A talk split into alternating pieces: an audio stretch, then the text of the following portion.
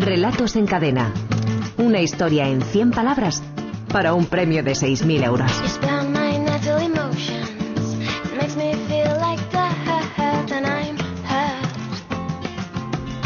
Javier Sagarna, director de la Escuela de Escritores. Buenas tardes, compañero. buenas tardes, ¿Qué tal? Gerard. ¿Cómo va eso? ¿Cuántas historias nos han enviado los oyentes de la ventana esta semana a partir de la frase desde la habitación de su hermanita? ¿Cuántas historias han construido? Pues desde esa habitación han escrito nada menos que cua- eh, 594 eh, historias. 594 historias, que me gustaban a mí los números. ¿Y por dónde han ido más o menos las preferencias? A ver. Pues hombre, eh, Yo estamos, conozco los finalistas, claro, pero que ahora les vamos a les vamos a saludar, pero ¿por dónde ha ido la cosa? estamos en un punto muy infantil, ¿no? O sea, es muy, muy lleno de niños y, Sí. y la verdad es que la cosa rápidamente nos, nos llevaba hacia hermanitas muertas, hacia, hacia mm, graves tragedias familiares, hacia niños que atacaban a sus hermanitas por celos. Parece que nos llevaban hacia allá. Sin embargo, como veremos ahora, los, los tres finalistas han, han conseguido trabajar desde esas mismas ideas la mayoría, pero, de- pero dándoles otro matiz, dándoles una- buscando un puntito más original, que, que es lo que es lo que al final yo creo que tiene, tiene interés, ¿no? O sea, no solo escribir bien los relatos, sino ser capaces de encontrar historias que realmente pues, resulten originales, realmente resulten atractivas de ser leídas. Bueno, pues vamos ya a saludar a nuestros finalistas de esta semana del concurso Relatos en Cadena. Aranza Portavales, 40 años, Santiago de Compostela, es funcionaria. Entre sus aficiones destaca, nos dice, acudir a conciertos, pasear y estar con su familia y con sus dos hijas de 9 y 6 años. Se está leyendo ahora Misión Olvido de, de María Dueñas. Sí. Aranza, buenas tardes, buenas tardes. Buenas tardes, Carles. ¿Qué tal? ¿Y qué te está pareciendo la novela de la segunda de, de María Dueñas? Pues llevo muy poquito porque acabo de terminar algo muy duro que era el de tenemos que hablar de, Kenny, de Kevin, de Lionel River y necesitaba algo un poco más flojito y lo acabo de empezar y me imagino que me enganchará como su primer libro. Te va a gustar, te va a gustar la historia de esa, de esa profesora en, en Estados Unidos, cómo, cómo bucea en el, en el pasado, lo, lo de las misiones, te va a gustar seguro. Oye, ¿lo de escribir desde cuándo, Arancha? Pues siempre me había apetecido, pero la verdad el año pasado de tanto repetir que tenía ganas de escribir, mi marido me regaló un curso de escritura Qué bien. y, Bien, bien. y, y me inicié y, y lo hago como puedo, pero la verdad es que me relaja, me ayuda a evadirme y, y me encanta. Muy bien. Saca esa parte creativa que tanto que todos tenemos y que tanto necesitamos desarrollar. Está bien, ¿eh? Digo, cuando dice funcionaria dice, me gusta, me, me- me ayuda a evadirme y a relajarme. Lo entendemos perfectamente. Arancha, mucha suerte. Muchísimas gracias. Venga, saludamos a Ander Balsategui, 45 años, de Mondragón, trabaja como bombero, dedica mucho tiempo, también nos dice que cuidar a sus dos hijas, que tienen eh, cuatro y año y medio respectivamente, y como aficiones, además de escribir, montañismo, ciclismo y, y correr. Ander, Aracha León, buenas tardes.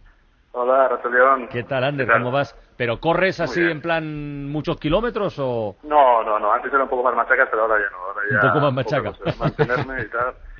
Justo para, para mantenerme un poquillo en forma. Para mantener. ¿Y lo de escribir desde cuándo, Ander?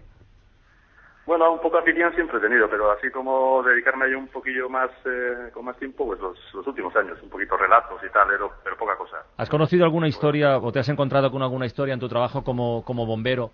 eh, yo qué sé, que te haya inspirado algún relato, alguna historia digna de ser contada.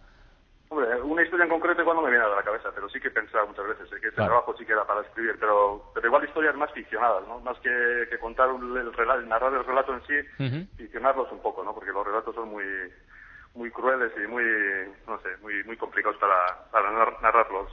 Sí, mu- muchas veces en las historias, en las historias reales que nos ocurren, lo importante es, es la emoción, la emoción básica que nos queda de esa historia y construir a partir de ahí. Luego hay que, luego hay que ficcionalizar y, ha- y hacer que todo sea nuevo y trasladarlo a la Media si hace falta, se hace, ¿no? Pero yo creo que lo, lo importante que tenemos que cazar en la vida son esos, esas emociones, esos sentimientos que nos provocan las cosas que vivimos.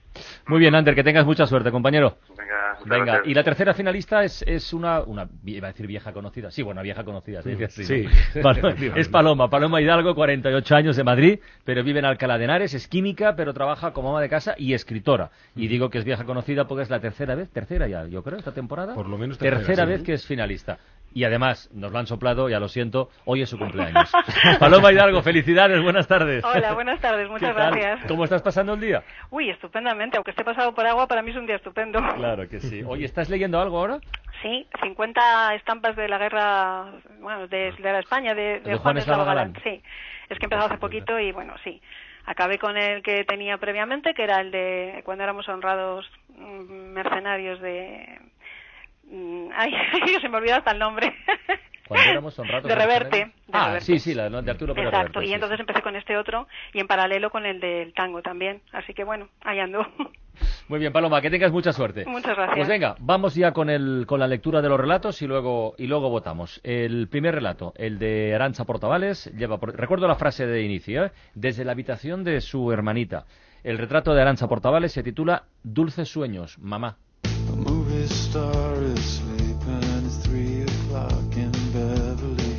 Desde la habitación de su hermanita hasta la de la asistenta hay apenas 10 metros de distancia.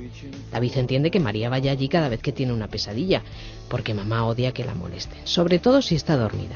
Lo que aún no entiende es por qué está castigado sin ver poco yo. Tan solo le ha preguntado a papá si él tiene también pesadillas. Qué bueno, lo que pasa por preguntar, ¿verdad? Por preguntar. Y lo que está muy bien visto es desde la mirada del niño, ¿no? O sea, cuando trabajamos desde una mirada de un niño necesitamos esa mirada, eh, por una parte mm, limitada, porque no entiende Sí, algunas sí, cosas. sí, él no lo entiende, otra- claro, el lector, el lector sí. El lector entiende lo que el niño no entiende, Claro. lo que el niño, lo que el niño protagonista no entiende, pero al mismo tiempo muy aguda, ¿no? Muy, muy de que ven lo que hay y no, y no, y no, y no, no aceptan velos ni cortinas, ¿no? Y es claro, no solo está viendo, el niño no solo está viendo que papá también tiene pesadillas y, y está viendo Cómo se cuela la habitación Sí, de, la, sí. de, la, de la criada, sino, sino al mismo tiempo lo que está viendo también es que a la mamá no le gusta que le molesten cuando está dormida. La madre mm, a- a- eh, aparece como alguien bastante poco eh, afectuoso, ¿no? Y casi casi está todo. Está, Sí, sí, el padre sí, se va, está pero está casi el porqué. O sea, que decir, el relato tiene un montón de cosas no dichas espléndidamente bien Oye, y a lo mejor es verdad que el hombre tenía pesadilla. Pero bueno, eso dejémoslo. El segundo relato, el de Ander Balsategui, lleva por título La huida.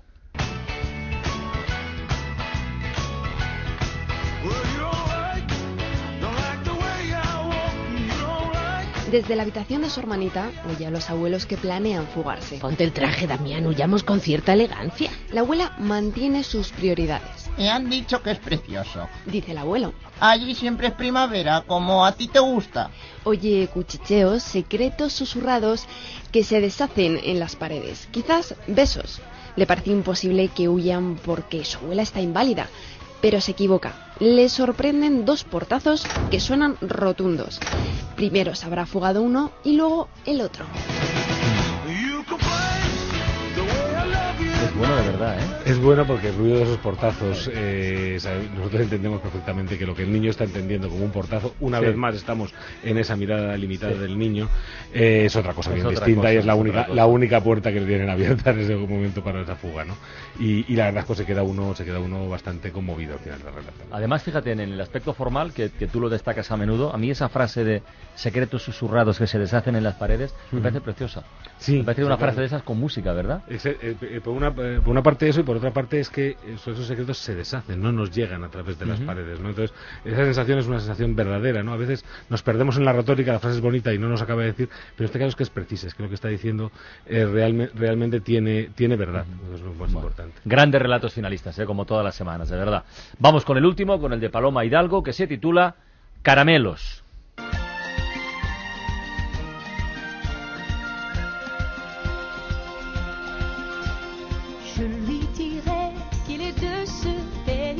Desde la habitación de su hermanita se ve el tobogán.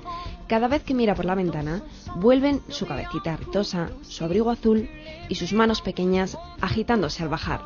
También los columpios en los que la empujaba flojito porque le daba miedo volar. Y el banco donde estaba sentado aquel hombre tan simpático que regalaba caramelos solo a las niñas guapas y a los hermanos que se las presentaban. Hemos entrado en, Sí, sí, sí. en- en territorio... joder, Es curioso como la hermanita, la habitación de la hermanita, que es algo que a sí, en teoría puede sonar positivo, ha, lleva- ha traído unos relatos tremendos, porque yo creo que este es uno de los relatos posiblemente más tristes de los que se han leído, con gran diferencia, ¿no? Este, este, ese tiempo pasado en el que está contado todo, esa descripción de la niña, esa ausencia, esa ausencia de la niña, ¿no? Y ese final en el que la deja presentándole a un hombre, ¿no? Que, que daba caramelos. Eh, bueno, el relato no solamente eh, cuenta una historia completa tremenda, sino que además es que nos deja esa sensación de ausencia tan tremenda, Sí, ¿no? que es lo sí, que sí. debería dejar este relato. Es, ya digo, tristísimo y por tanto muy bueno, que es lo, que es lo que tiene que provocar. Caramelos, un par de guantazos bien dados. Eh, bueno, pues vamos a votar, venga. Eh, Paloma, ¿con cuál de los otros dos te quedas tú? Venga, con el de Ander. Con el de Ander. Venga, voy a apuntar. Ander Balzategui tiene un voto. Ander, Yo con caramelos. Caramelos, Paloma, Hidalgo. Aquí tenemos de momento un empate. ¿Y Arancha con cuál de los otros dos Yo con relatos el te quedas? ¿Perdón? Con esos dos yo con el de Ander, con esos dos tremendos golpes de puerta. Con los golpes de puerta que no son, que no son portazos, en realidad. Eh, Javier Sagarna, ¿qué? ¿Qué hacemos? Qué difícil está todo hoy, ¿eh? De verdad que la- hoy, hoy, Son- hoy sí que era de esos días no, que se no, sí, los sí. tres tranquilamente. Pero bueno, como hay que votar a uno, yo voy a votar por el de Paloma Hidalgo, la sensación tristeza esa que decíamos. Por lo tanto, tenemos un empate que va a deshacer o no eh, Roberto Sánchez. Sí. He estado aquí siguiendo atentamente, como siempre, la lectura de los, de los relatos. Eh, tenemos el de Aranza, tenemos el de Ander y tenemos el de Paloma. Me voy a decantar por el de Paloma, caramelos. Pues, Paloma Hidalgo, eh, felicidades otra vez. Pues muchísimas gracias. Esta vez con motivo añadido ya directamente. Pasas a la siguiente fase del concurso Relatos en Oh, Cadena. estupendo, muchísimas y que gracias. acabas de pasar un, un buen día, amiga. Muchísimas gracias. Venga, Ander, Arancha, eh, muchísimas gracias a los dos, ¿eh? Vale, hasta. Y seguid escribiendo. Exacto, qué bueno. la La verdad es que eran, siempre son buenos, ¿eh? pero hoy, Sí, sí, hoy sí. era especialmente complicado. Hoy teníamos un ¿eh? día magnífico, efectivamente. Bueno, pues ¿cómo nos queda esto para la próxima semana, Para Javier? la próxima semana tenemos final mensual, tenemos final mensual, con lo cual será para dentro de dos semanas. Venga. Tenemos. ¿Qué hacemos con la frase? A ver, ¿qué pues te vamos, parece? Yo la voy a dejar, de- yo desde la coma, desde la coma. Dice mucho, pero bueno, vamos a vamos a ver cómo vamos a ver cómo la resuelven. Eh, solo a las niñas guapas y a los hermanos que se las presentaban. Oh. Solo a las niñas guapas y a los hermanos que se las presentaban. Dice mucho y lo que hay que hacer precisamente seguramente a partir de esta frase es darle una vuelta y buscar algo, Nunca al- la algo distinto idea. de lo que parece. Primera que- idea, hi- historias de discoteca. No, descartada. Vamos Otra. a dar otra vuelta, por ahí, por ahí, por ahí vamos. Efectivamente, bueno, pues tienen hasta este domingo no, hasta el siguiente domingo a las 6 de la tarde para enviárnoslo a través de la página web www.escueladeescritores.com. Muy bien, Javier.